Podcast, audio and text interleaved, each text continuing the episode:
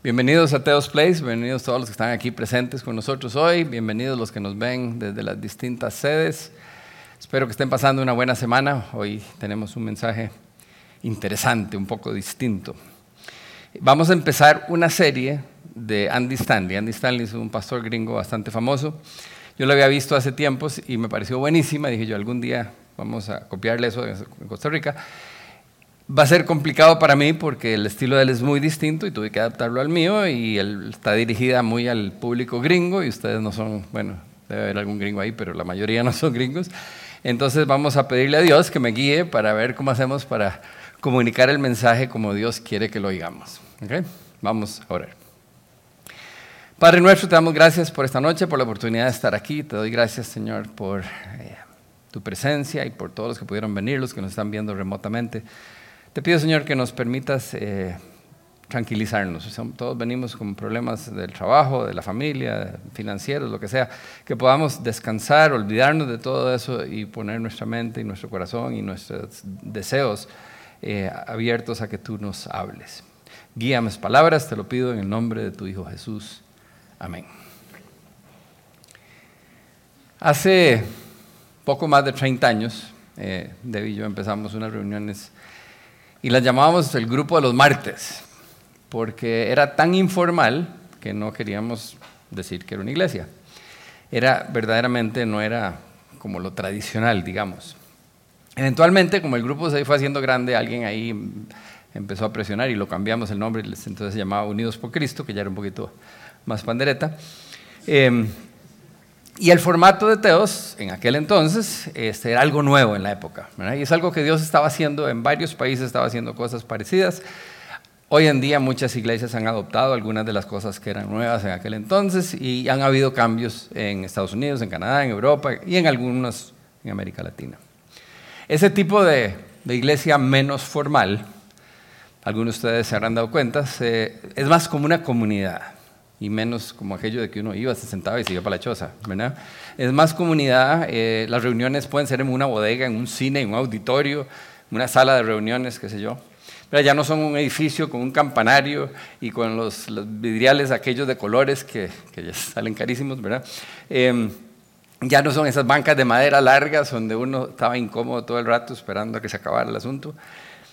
Y si no se han dado cuenta, ustedes están sentados en un lugar así, ¿verdad? Y ya 30 años después no es algo tan nuevo. Hay muchas iglesias que funcionan así. Estamos acostumbrados a no entrar y encontrar un coro allá atrás, todos vestidos con una ropa de color especial, qué sé yo. Pero ahora la música son unos maes en skinny jeans. Y la mayoría de los hombres no vienen en saco y corbata, las mujeres no vienen en agua y tacones, qué sé yo. Y lo más importante para mí es que no me tengo que poner una carajada blanca aquí y una sotana, ¿verdad?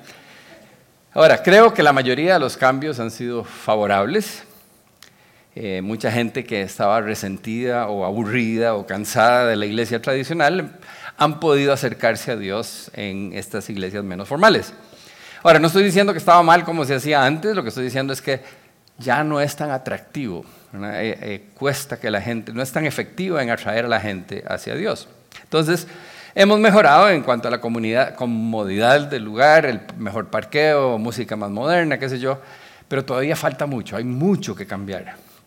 Y en esta serie lo que vamos a ver es que todavía seguimos agarrados, aferrados a cosas que no le permiten a la iglesia llegar donde Dios quiere que llegue. Desafortunadamente, hoy por hoy, bastante gente se resiste a la idea de una iglesia, a pesar de que hay estilos modernos y viejos y de todo donde escoger, hay algo que hace que la gente resista la idea de ir a una iglesia y exponerse a un mensaje cristiano. Ahora, en todas las sedes de Teos, tenemos, para los que no sabían, somos un montón de sedes, ustedes están aquí y lo van a estar viendo en video como en siete, ocho, ya no me acuerdo cuántas más. Em, y todas las semanas llega gente nueva. Aquí estoy seguro que hay unos cuantos que vienen por primera vez. Y algunos de ustedes vinieron resistiéndose, no querían venir aquí, los trajeron arrastraditos. Muchos me dicen, ah, a mí me invitaron como 10 veces antes de decidirme a ir por primera vez. Eso es lo normal. Eh, la mayoría de la gente es así, vienen a la defensiva. Y tal vez vienen a la defensiva porque en algún momento tuvieron una mala experiencia o hay algo que les choca de la iglesia o, o de los cristianos que usted conoce, ¿verdad? probablemente tiene una buena razón para sentirse esa resistencia hacia la iglesia. Y en el caso de que usted sea una de esas personas que vino aquí arrastrado y no le interesa y no le parece o le choca la iglesia, esta es la serie perfecta para usted. Porque lo que vamos a descubrir juntos es que la gran mayoría de las cosas acerca de la iglesia que hacen que, que generan resistencia en la gente son las cosas que la iglesia misma debería de resistir. A ver, ahí lo tienen puesto, espero que lo estén viendo, ¿verdad? Pero piensen en lo que estoy diciendo. La gente siente una resistencia, un rechazo hacia la iglesia. la mayoría, no todas, pero la mayoría de las cosas que causan esos rechazos son cosas que no deberían de estar sucediendo, que la iglesia debería de eliminarlas. Y entonces vamos a hablar de esas cosas, va a estar interesante. Algunos pueden sentirlo un poco emocional o mm, se van a sentir incómodos, pero es un tema importante. Entonces, pensemos desde la perspectiva de una persona que no se considera a sí mismo cristiano. Desde esa perspectiva, ¿qué es la iglesia? ¿Qué es una iglesia? ¿Qué es la iglesia cristiana? Para alguien desde afuera, la iglesia, por definición, lo más sencillo sería que la iglesia cristiana es una comunidad de gente que sigue las enseñanzas de un hombre que Dios envió para explicar quién es Dios y para abrirnos el camino hacia Él.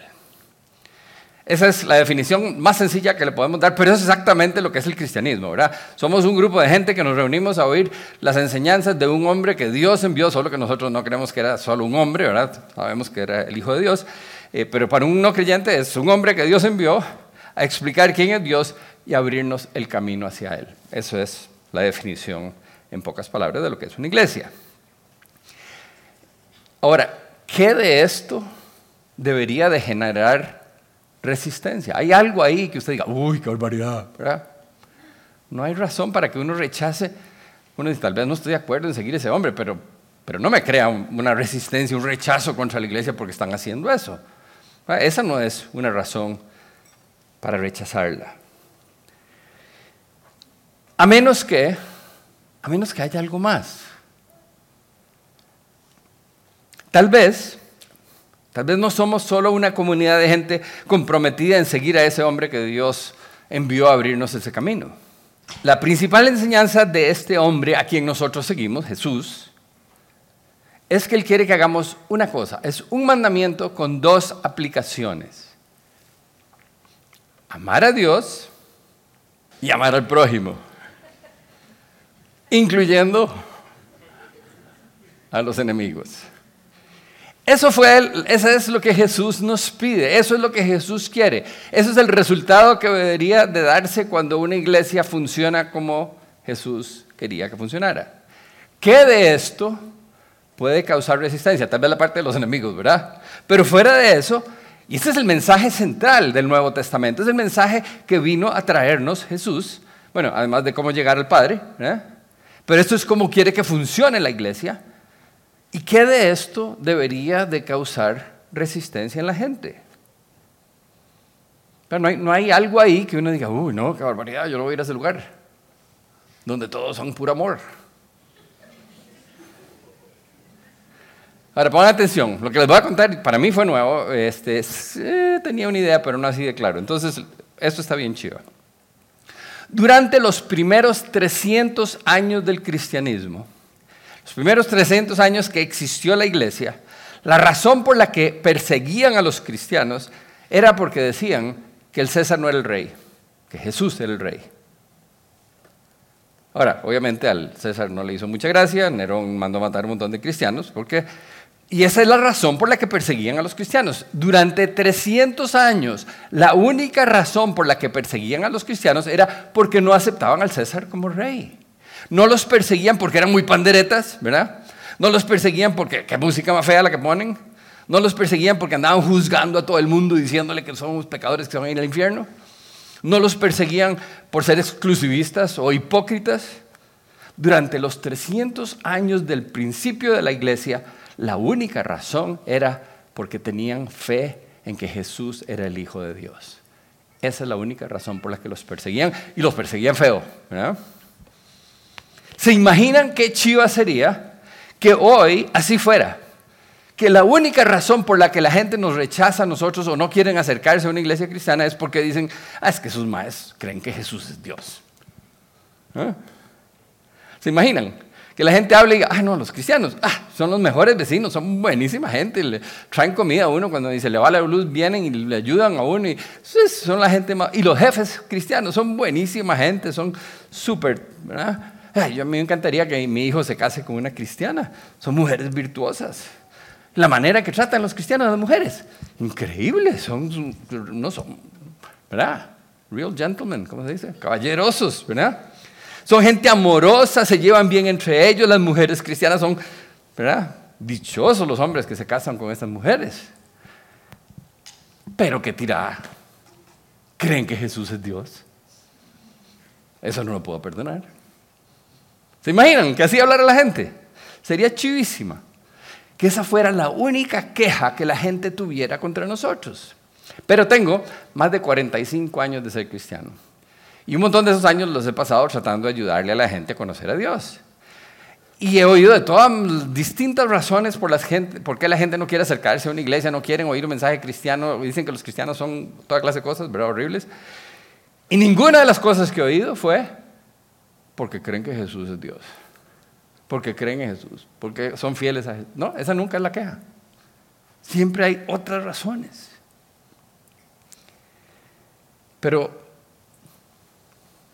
no debería haber nada, absolutamente nada acerca de la iglesia que genere resistencia, excepto nuestra fidelidad en Jesús.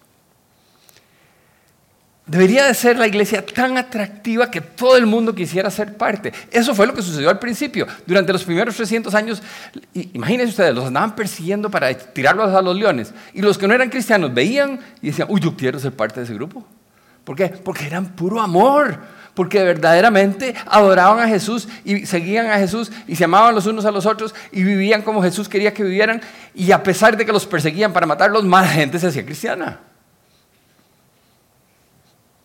Debería la iglesia de ser así atractiva, que todo el mundo quiera ser parte, a excepción de aquellos que no están dispuestos a aceptar que Jesús es el Señor, el Hijo único de Dios.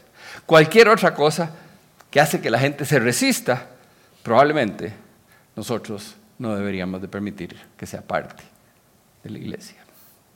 Hace, bueno, al principio de Teos, de hecho como dos meses antes de que abriéramos Teos y después varios años seguidos fuimos a Cuba a ayudarle a unas iglesias pequeñas allá en Cuba. Lo primero que nos llamó la atención la primera vez que fuimos es que la iglesia estaba pegada en 1957. Cuando se vino la revolución, declararon que el cristianismo era ilegal, pero las iglesias que ya existían les permitieron seguir, pero tenían que someterse a reglas. Y entonces están en los mismos edificios, ¿verdad? Con las mismas Biblias de 1900, las que había en aquella época, ah, no estaban las de 1960 que usan algunos, este, con las mismas canciones, con lo mismo todo, no podían cambiar nada, los tienen totalmente controlados. Y la gente que, se, que quiere un poquito más y que ¿verdad? han contrabandeado Biblias y han hecho toda clase de cosas, yo creo que ahora ya les permiten llevar Biblias, pero no las pueden comprar, eso es un enredo, ¿verdad?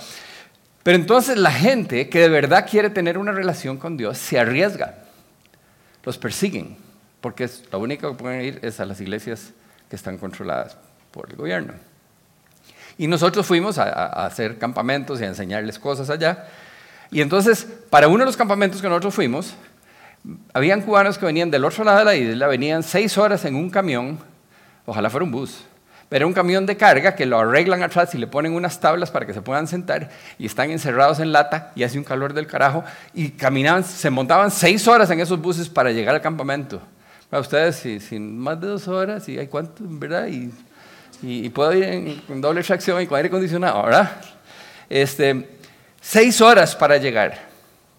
Y hacemos el campamento y los que han ido a los campamentos saben que tenemos actividades y charlas y el asunto y, después hay ratos para descansar. Y los ticos estaban tan cansados que en el ratito de descanso se fueron a meter a, un bus que era el de los ticos, ¿verdad? Ese sí era más cómodo, a echarse una siesta. Y uno de los cubanos llegaron y nosotros nos dijeron, ¿qué están haciendo? Y es que están cansados, se fueron a dormir. Pero ¿por qué no aprovechan para orar?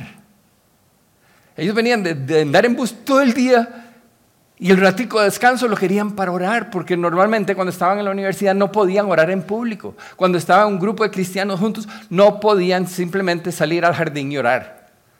Tenían que esconderse en algún lado. Y además todo el mundo lo echa al agua a uno, entonces ya que no sabe quién es espía. Y el asunto es que para ellos era sumamente difícil.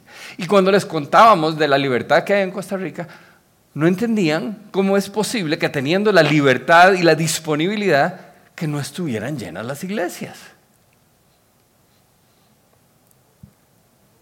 Es para difícil para ellos entender que nosotros tengamos esa libertad y que aún así la gente no quiera ir a la iglesia. ¿Por qué no todo el mundo quiere ir a la iglesia? Si en realidad la iglesia es una comunidad de seguidores de Jesús que se aman los unos a los otros, ¿quién no querría ser parte de esa comunidad? ¿Quién no quiere reunirse a celebrar que han sido perdonados? ¿Quién no quiere reunirse y celebrar lo que han ido aprendiendo de quién es Dios y lo mucho que Dios los ama? Colosenses 3, 12, 14.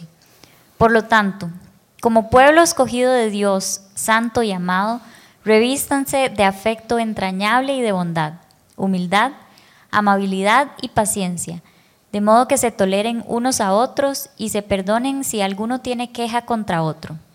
Así como el Señor los perdonó, perdonen también ustedes. Por encima de todo, vístanse de amor, que es el vínculo perfecto. Leyendo esta descripción, que es lo que Dios espera de nosotros, la pregunta que ella es una buena pregunta. ¿Por qué no todo el mundo quiere ir a la iglesia? Porque si así es como se comportan, ¿verdad? si son gente que se aman y que son humildes y que tienen paciencia y que se perdonan los unos a los otros, ¿quién no quiere ser parte de eso? ¿Qué ha hecho que el cristianismo cause tal reacción que, que resisten y rechazan? ¿Cómo es posible que la gente nos critica y nos rechaza por otras cosas que no sean nuestra fe en Jesús? ¿De dónde salió eso? ¿Qué ha pasado? ¿Qué causó que la iglesia pasara de ser irresistible, como era en los primeros 300 años, a crear esa resistencia que muchos se rehusan a acercarse? Vamos a ver que las cosas que causan reacción, esa resistencia, no son cosas que se le agregaron a la iglesia, sino más bien cosas viejas que habíamos de haber dejado atrás, cosas que estaban antes de Jesús, que las volvimos a meter después de que Jesús llegó. Ahora déjenme darles un poquitito de contexto. Andy, que fue el que escribió esto, Andy Stanley, eh, utilizó un, nombre, porque hay que darle un nombre para poder describir el asunto, a la manera en que funcionan casi todas las religiones antiguas. Y entonces él le llama el modelo o el sistema de templo. Dicen, este modelo viene de atrás atrás, ¿verdad? Desde los asirios y los egipcios y los romanos y los griegos y los babilonios, todos, todos usaban un sistema parecido. Este sistema tiene cuatro componentes. El primero es que todos tienen un lugar sagrado. El sistema de templo en todas esas iglesias, perdón, todas esas religiones, de no importa qué cultura, todas tienen, funcionan parecido. Tienen un, lugar sagrado donde hacen sus reuniones. Además, tienen textos sagrados, ¿verdad? Un texto especial que solo hay que estudiar para poder entender lo que dice ahí. Y tienen hombres sagrados que son los encargados de descifrar ese texto y comunicárselo a los seguidores. Y esos son los cuatro elementos del sistema de templo. Así funcionaban todas las iglesias de aquel entonces, así funcionan algunas iglesias hoy también. Y aún entre los indios, ¿verdad? tienen algún papel o algunos dibujos que tienen que descifrar el, ¿cómo se llama? El chamán, ¿verdad? Y ese es el, el hombre sagrado y que le dice a los demás qué es lo que tienen que hacer. Ahora, si se fijan, hay un templo, un lugar sagrado, hay un documento sagrado y hay hombres sagrados, y siempre son hombres, ¿verdad? Así era siempre, ¿verdad? Y estos son, bueno, ahora ya no tanto, pero en aquella época. Y esos hombres sagrados son los que interpretan el texto para decirle a los demás cómo deben de vivir. Eh, y si no hacen eso, Dios les va a caer encima, ¿verdad? Los amenazan con que se van a ir al infierno o algo así. Ahora, en Siria y en Irak, hoy en día, hay lugares sagrados con textos sagrados, con hombres sagrados interpretando, diciendo a los demás lo que tienen que hacer y mandándolos a hacer cosas que nosotros diríamos, qué barbaridad, ¿cómo es posible que alguien haga eso en el nombre de Dios? ¿No les suena como una de las críticas de la Iglesia Católica, o de, perdón, de todas las iglesias en otras épocas de la historia, la Inquisición y qué sé yo. Hombres interpretando y diciéndole a otros hacer cosas supuestamente en nombre de Dios. Y ese sistema del templo sigue vivito y coleando hoy, ¿verdad? Está en, en, Siria y en Irak, pero vamos a descubrir que partes de ese sistema siguen colándose dentro de la iglesia del Nuevo Testamento, esa congregación de seguidores de Jesús, y no debería de ser así. Y la razón por la que no debería ser así es que la llegada de Jesús marcó el final del sistema de templo. No solo para judíos, sino para todo el mundo, en todas partes del mundo. Y entonces necesito que pongan mucha atención porque de esto es de lo que queremos hablar. La llegada de Jesús señaló el fin del sistema de templo y el comienzo de algo totalmente nuevo. Entonces la llegada de Jesús señaló el final del sistema de templo, el comienzo de algo totalmente nuevo. Ahora, ¿qué tan nuevo? A partir de su llegada ya no hay lugares sagrados. ¿Por qué? Porque Jesús dice en su palabra que nosotros somos sagrados, que somos el templo del Espíritu Santo. Entonces ahora no importa dónde estamos, si estamos en un auditorio, si estamos en una bodega, o estamos en una iglesia, o estamos en Jerusalén, donde supuestamente enterraron a Jesús, el lugar es sagrado si es un hijo de Dios el que está ahí, porque es el Espíritu Santo el que está presente. No es el lugar, no es el pedazo de tierra el que hace que algo sea sagrado. Entonces con la venida de Jesús el lugar sagrado dejó de existir. Tampoco hay hombres sagrados especiales. Ya no necesitamos un sumo sacerdote que interceda por nosotros porque ya Jesús hizo eso. Ya no necesitamos alguien que nos explique cómo tenemos que hacer para complacer a Dios. Y el texto sagrado que existía en la época de Jesús se convierte en el antiguo pacto el trato antiguo, ya todo se cumplió. Jesús no vino a traer un sistema de templo 2, 2.0 como hacemos con el software, sino algo totalmente nuevo. No ustedes se acuerdan, en un momento dado Jesús le pregunta a sus discípulos, les dice, ¿quién dice la gente que soy yo? Y entonces empiezan, ah, unos dicen que Juan el Bautista, otros dicen que Elías, otros dicen que Jeremías. Y sí, sí, pero ustedes, ¿quién dicen ustedes que soy yo? Y entonces Pedro dice, eres el Mesías. los que estaban oyendo sí entendían, ustedes no sé si saben lo que es el Mesías. El Mesías es el, el, profeta prometido, el Salvador prometido, el que iba a venir a rescatarnos, aquel de que todo el Antiguo Testamento estaba diciendo, va a venir, va a venir, va a venir, el que viene a rescatarnos de parte de Dios. Es el Mesías. Entonces Jesús dice, tú eres el Mesías. Y Jesús, eh, perdón, Pedro le dice eso a Jesús. Jesús dice, eso no se le ocurrió a usted, eso se lo puso Dios en la cabeza. Y pongan atención porque esta frase la han oído, pero no han puesto atención, que aquí Jesús nos dice que donde todo va a ser nuevo. Mateo 16, 18. Y yo te digo que tú eres Pedro, y sobre esta piedra voy a construir mi iglesia, y ni siquiera el poder de la muerte podrá vencerla. Esta es la predicción de Jesús acerca del tiempo futuro. Dice, voy a construir mi iglesia. No es algo que ya existe, es algo nuevo. No dice, voy a construir otro templo. No dice, voy a, cambiar el sistema que, que tenemos ahora dice, voy a construir mi iglesia. Y a nosotros no nos sorprende nada porque hemos oído hablar de la iglesia todos los días. Pero resulta que la primera vez que aparece en la Biblia, en toda la Biblia, la palabra iglesia, es ahí. No, nunca se habla de una iglesia. Hasta que Jesús dice, todo lo que ustedes oyeron hablar, nada de eso. Voy a construir una iglesia. Y ustedes dicen, ¿qué clase de iglesia? Nos resulta que la palabra en griego es eclesía. De ahí viene iglesia. Pero lo que quiere decir es lo que se nos olvidó. Nosotros pensamos que cuando dicen iglesia es un edificio, pero resulta que eclesía quiere decir una reunión de gente, una asamblea, una congregación. Jesús lo que está anunciando es que está empezando un nuevo movimiento donde se van a reunir la congregación de sus seguidores. Eso es la iglesia. Dice, voy a construir una congregación de mis seguidores.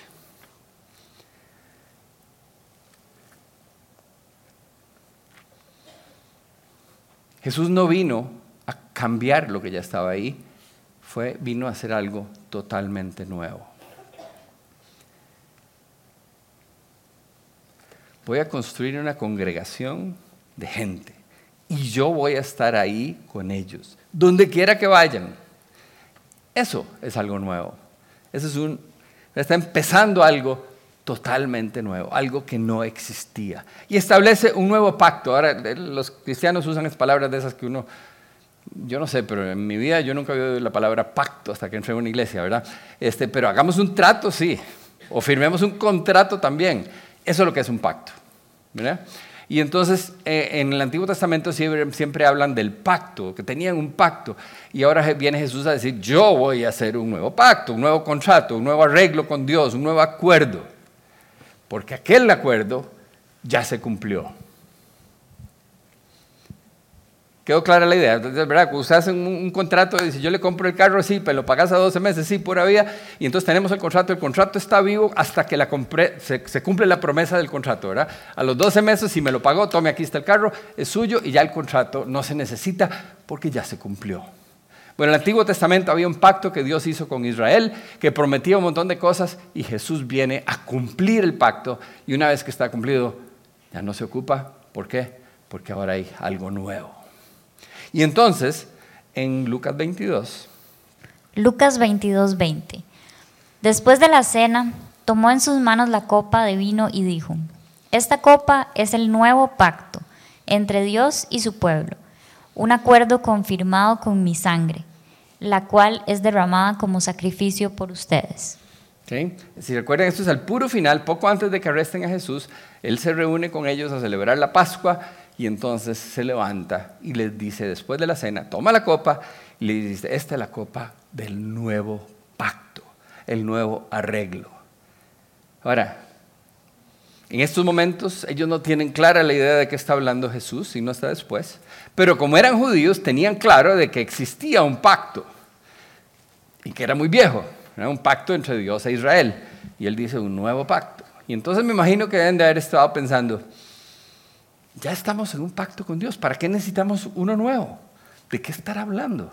Ellos nunca decían lo que estaban pensando, es, nada más hacían cara de, ¿Eh? ¿verdad? Y Jesús probablemente les hubiera dicho, suave, suave, dame chance. Estoy estableciendo un nuevo pacto con mi sangre. Y ellos, ¿cómo? Un pacto, un contrato nuevo con sangre. Pero ¿cómo con sangre? Si Él está aquí, no está sangrando. ¿De qué está hablando? Ahora sí nos está confundiendo, ¿verdad?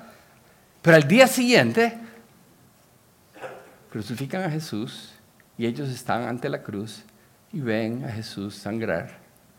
Y les cae la peseta. Y se dan cuenta de que esa es la sangre que Jesús estaba hablando, la sangre del nuevo pacto, es el sacrificio final por el pecado. Y no solo de los judíos, sino de todo el mundo. El cambio que trajo Jesús era tan radical que hasta cambió el significado del antiguo texto sagrado. También han oído esta probablemente. Una vez está Jesús enseñando y él a menudo decía cosas que después lo perseguían para matarlo, después de que decía algo así. Mateo 5:17. No malinterpreten la razón por la cual he venido. No vine para abolir la ley de Moisés o los escritos de los profetas. Al contrario, vine para cumplir sus propósitos. Ahora, esa es una gran afirmación de parte de Jesús. Está diciendo que todo lo que decían en el Antiguo Testamento apuntaba hacia Él, que los profetas estaban profetizando acerca de su venida, que todo lo que sucede en el Antiguo Testamento de una manera apunta a su llegada. Jesús dice, yo vine a cumplir con toda la ley, con el Antiguo Testamento. La ley lleva hacia mí, en mí termina la ley. O sea, la razón de existir del Antiguo Testamento era una señal que apuntaba hacia Jesús y ya Jesús llegó. Ahora, para los judíos de la época eso sonaba como una herejía, pero 20 años después Pablo confirma que Jesús tenía razón, que la ley apuntaba hacia él. Gálatas 3:19. Entonces, ¿para qué se entregó la ley? fue añadida a la promesa para mostrarle a la gente sus pecados. Para la intención era que la ley durara, pero la intención era que la ley durara solo hasta la llegada del Hijo prometido. Entonces, el propósito del Antiguo Testamento era muy importante, era para mostrarnos a nosotros nuestro pecado y prepararnos para la venida de Jesús. Pero una vez que Jesús vino, el Antiguo Testamento ya cumplió con su propósito. Ya no tiene propósito porque ya Jesús cumplió con todo lo que se había prometido. Ahí dice que duraba hasta la llegada del Hijo. Jesús reemplaza la ley, eh, que era muy complicada, eran cientos de leyes, lo simplifica con una ética, con un solo mandamiento. Juan 13:34. Este mandamiento nuevo les doy, que se amen los unos a los otros, así como yo los he amado, también ustedes deben amarse los unos a los otros. Nosotros hacemos trampa porque hemos oído estas cosas muchas veces, pero para ellos esto es nuevo. Sin embargo, en este momento entendieron exactamente lo que Jesús les estaba diciendo, que no era amarse los unos a los otros, era abrirle la puerta para que pase, ¿verdad? Y ser bondadoso, darle de comer a alguien que está enfermo. No, la noche antes Jesús les había lavado los pies. ¿Recuerdan esa historia?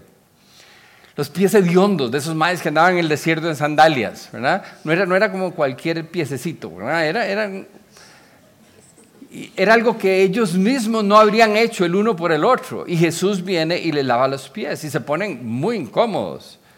Se sintieron eh, tan incómodos. ¿Por qué? Porque ellos habían visto esas manos tocarle los ojos a alguien y darle vista a un ciego.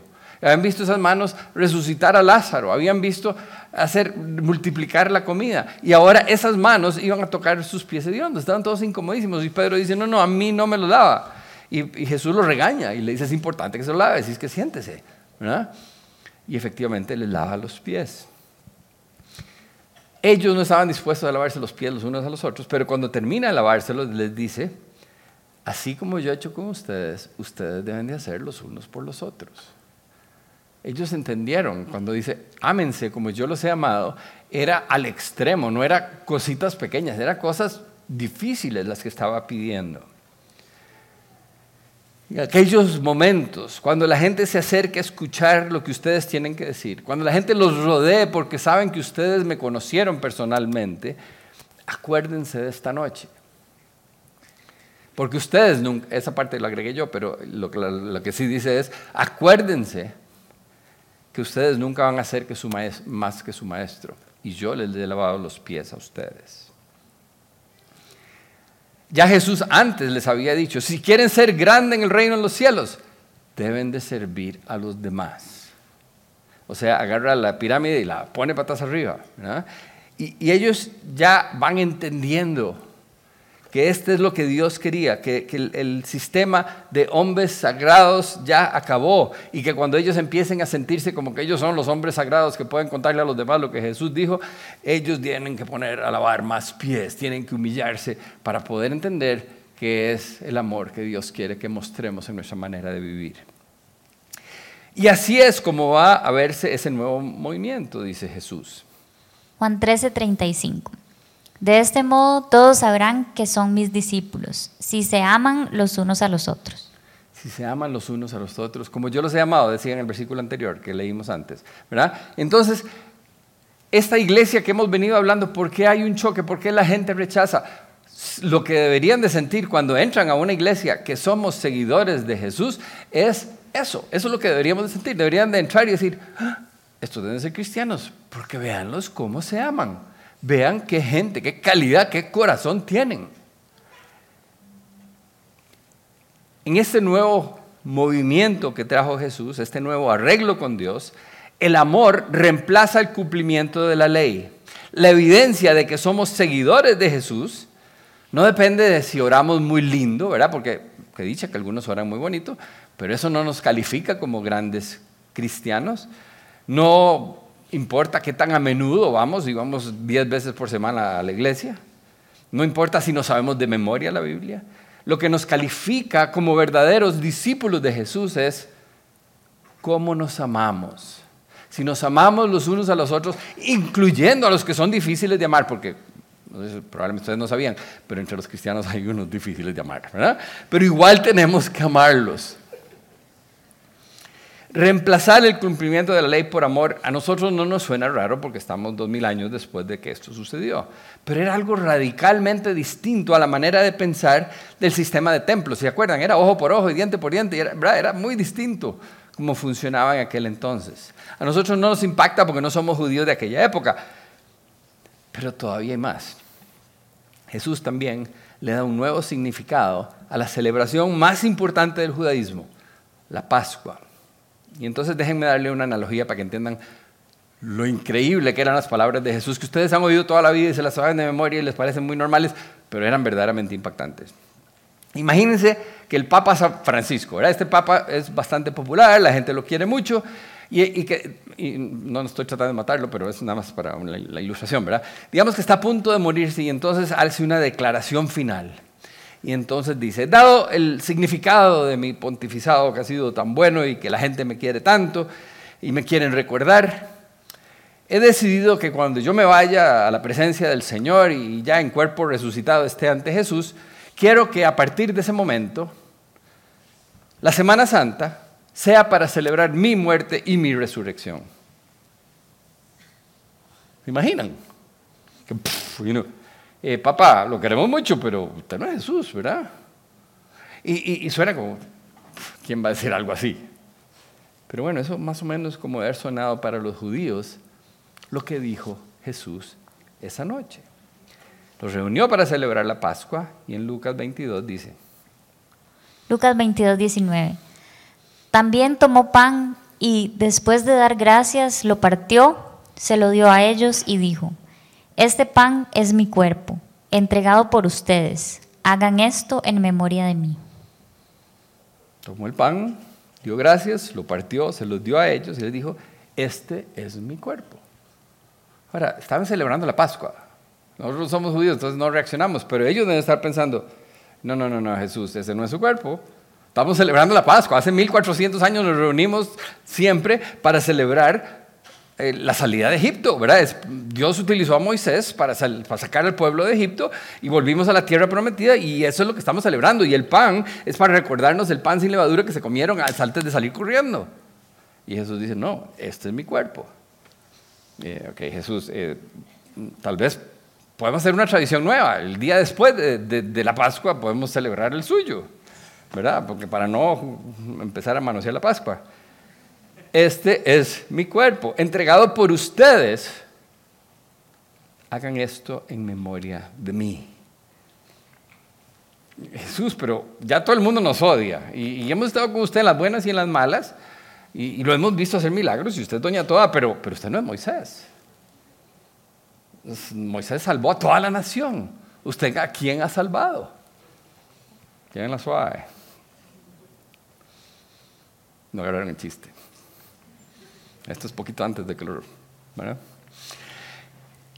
Es raro que al oír los discípulos lo que Jesús está diciendo, el día de la Pascua, diciendo, ya la Pascua no se trata de Moisés, se trata de mí, que no se hayan levantado y se hayan ido. Pero esa fue la manera más dramática de decir que Él no vino para continuar con algo que ya existía, no vino a poner el templo 2.0, ¿verdad? Él vino a hacer algo totalmente nuevo. La llegada de Jesús señaló el fin del sistema de templo y el comienzo de algo totalmente nuevo. Ya no hay lugares sagrados, ya no hay gente especial, eso que decía el Antiguo Testamento ya se cumplió, las leyes se reducen a un solo verbo que podemos aplicárselo a Dios y a nuestro prójimo, incluyendo a los enemigos. Gálatas 5:14. En efecto, Toda la ley se resume en un solo mandamiento. Ama a tu prójimo como a ti mismo. Más sencillo, porque solo es uno, pero más difícil. Después de que Jesús resucitó y subió al cielo, la iglesia empezó de una manera impresionante. ¿verdad? Les dije, durante 300 años era una cosa que crecía como hierba mala, era una cosa que iba creciendo. Pero luego, poco a poco, algunas de las ideas del sistema de templo empezaron a mezclarse con las nuevas ideas de cómo seguir a Jesús. Y algunas cosas que debieron de haber quedado atrás se mezclaron. Y no pudieron soltarlas porque estaban atados a la manera de pensar. Y, Es como cuando a uno le tratan de quitar algo que toda la vida lo ha hecho igual. Todos los que se han casado ya saben cómo es, ¿verdad? Porque uno se casa y llega y, dice, sí, pero es que en mi casa, no, pero ya no lo vamos a hacer. Y es el primer pleito que uno tiene. Eh, cómo se lavan los dientes o cómo botan la basura o a quién le toca lavar los platos. nos están cambiando algo, pero en mi casa siempre mi papá nunca entraba a la cocina. Y usted va a ayudar en la cocina. No, no, ¿verdad? Esos cambios dramáticos, bueno. Esto era algo que durante 1400 años habían hecho siempre igual los judíos y, todas las iglesias del mundo. Y ahora viene Jesús a cambiarlo todo.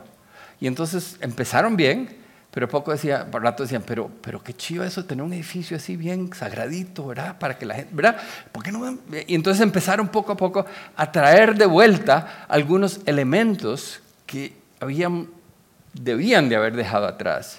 Y desafortunadamente la mayoría de las razones por las que la gente rechaza a la iglesia se debe a mucha de esta antigua manera de pensar, que todavía está en la iglesia hoy, pero que debió haber quedado atrás una vez que Jesús vino durante las próximas semanas vamos a investigar cuáles son esas cosas del sistema de templos que seguimos aferrados y vamos a pedirle a Dios que nos ayude. Queremos tratar de dejarlas. Y por la gracia de Dios vamos a hacer nuestro mejor esfuerzo para dejar todo eso atrás y abrazar completamente lo que Jesús tenía en mente cuando dijo algo nuevo. Dijo, voy a construir mi iglesia. Así que, por la gracia de Dios, Tal vez en nuestra generación Dios nos utilice para eliminar de la iglesia todo aquello que no es necesario y que hace que la gente resista ese mensaje tan importante. Pero para que eso suceda, no pueden perderse el mensaje de la semana entrante. Y para no dejarlos así, les voy a dar algo de pensar, una tarea. Pónganme la de los de pensar. Ok. Ahí tienen dos ideas para que, para que usen la cabeza un rato. Analicen si sus amigos y familiares perciben su relación con Jesús como algo irresistible, como, ¿qué fue lo que hizo? ¿A dónde es que va? Yo quiero eso. O más bien como, ah, se me ahora es un montón de reglas y no puede hacer nada y es aburridísimo y, y más bien genera una resistencia en el mensaje. Y la segunda idea que pueden ir pensando es cómo puedo ayudar para hacer que Teos sea irresistible como era la iglesia original. De manera que la única objeción que la gente pueda tener es, ah, pero esos más creen en Jesús. Vamos a orar. Padre nuestro, damos gracias por esta noche, por la oportunidad de hablar de lo que está en tu palabra, de la venida de Jesús y el, inicio de tu iglesia, Señor. Reconocemos que hay cosas en la iglesia, en la manera en que vivimos los cristianos, que no deberían de estar ahí que en vez de hacer que la gente vea lo maravilloso de tu amor y tu venida y la transformación y el perdón y la nueva vida, eh, que se convierte en un obstáculo para la gente. Te pido, Señor, que en estas semanas, como conforme vamos estudiando este tema, nos vayas aclarando y nos vayas mostrando y podamos ir cambiando para reflejar más lo que es ser verdaderamente tu iglesia, esa iglesia que tú viniste a establecer. Te pedimos todo esto en el nombre de tu Hijo Jesús. Amén. Una cosita más antes de terminar. Eh, si quieren repasar lo que vimos hoy, porque era, ¿verdad? Eh, y había ahí como cosas controversiales. Entonces el lunes, saben que aguantarse hasta el lunes, pero el lunes lo ponen en YouTube, van a Teos Videos y ahí eh, pueden verla. Y si van a invitar a alguien la semana entrante, los que nos están viendo también, si van a invitar a alguien, sugiero que los pongan a ver el video, porque si vienen y sin, ¿verdad? Este, les va a costar entender lo que estamos hablando. Y eso es, nos vemos la semana entrante, si Dios quiere. Muchas gracias.